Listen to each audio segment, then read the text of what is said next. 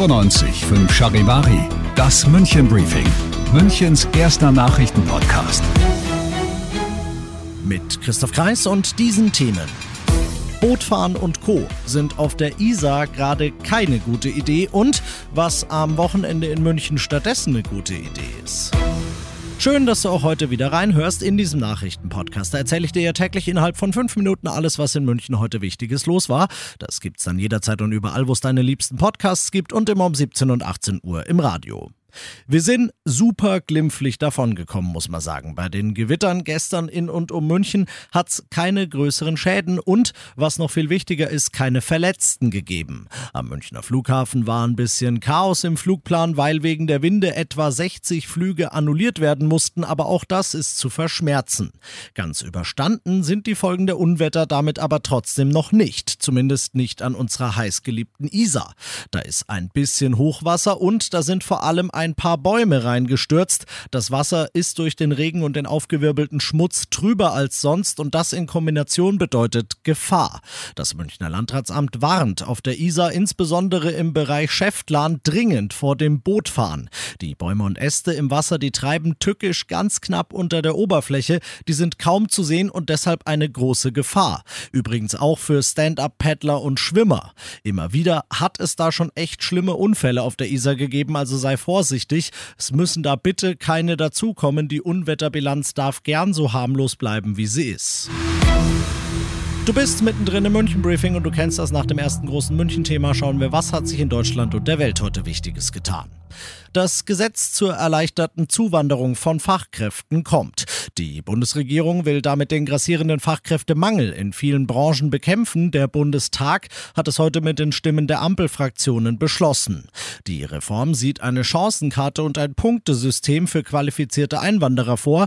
Je mehr Punkte für Sprachkenntnisse, Berufserfahrung und so weiter, desto höher die Einwanderungschancen.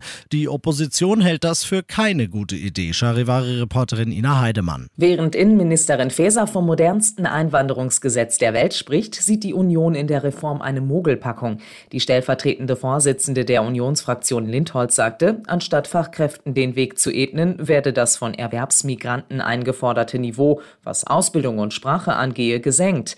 Die Linke begrüßt die Regelung zum Familiennachzug bei dem Gesetz, kritisiert aber, dass dies erwerbstätigen Migranten ohne besondere Qualifikation nicht gestattet werde. Vertreter von über 100 Staaten, Organisationen und Entwicklungsbanken waren in Paris jetzt zwei Tage lang am sich die Köpfe heiß reden. Ziel des Treffens war ein internationaler Klimafinanzpakt. Spoiler, den gab es nicht. Aber Kanzler Scholz unterstreicht zum Abschluss des Gipfels immerhin, wir, die Staatengemeinschaft, haben eine gemeinsame Verantwortung im Kampf gegen Klimawandel und Armut und zwar nicht nur vor der eigenen Haustür. Charivari-Korrespondentin Dorothea Finkbeiner. Riesige Überschwemmungen, Dürre, die fruchtbares Land zur Wüste werden lässt, Hungerkatastrophen. Der Klimawandel trifft meist ohnehin schon arme Regionen am härtesten. Und hier in Paris wurde nun geplant, wie man diesen meist südlichen Ländern hilft durch neue Finanzierungsmodelle, Schuldenerlass oder Partnerschaften für eine gerechte Energiewende, wie auch Bundeskanzler Scholz erklärte. Viele Ideen kamen hier auf den Tisch. Konkrete Beschlüsse könnte es bei der Weltklimakonferenz im November geben. Und das noch zum Schluss.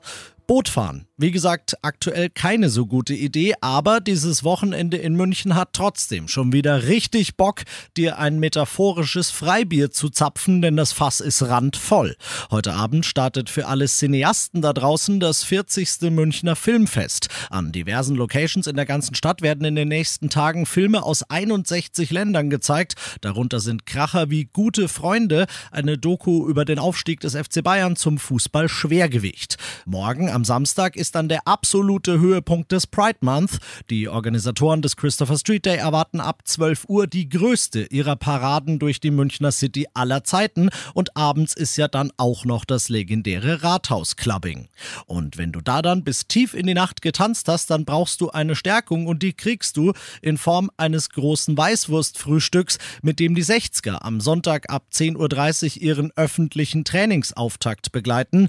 Frei nach Forrest Gump das Leben ist wie eine Schachtel Pralinen, bloß weißt du jetzt ganz genau, was du kriegst und wo. Ich bin Christoph Kreis, wir hören uns am Montag wieder.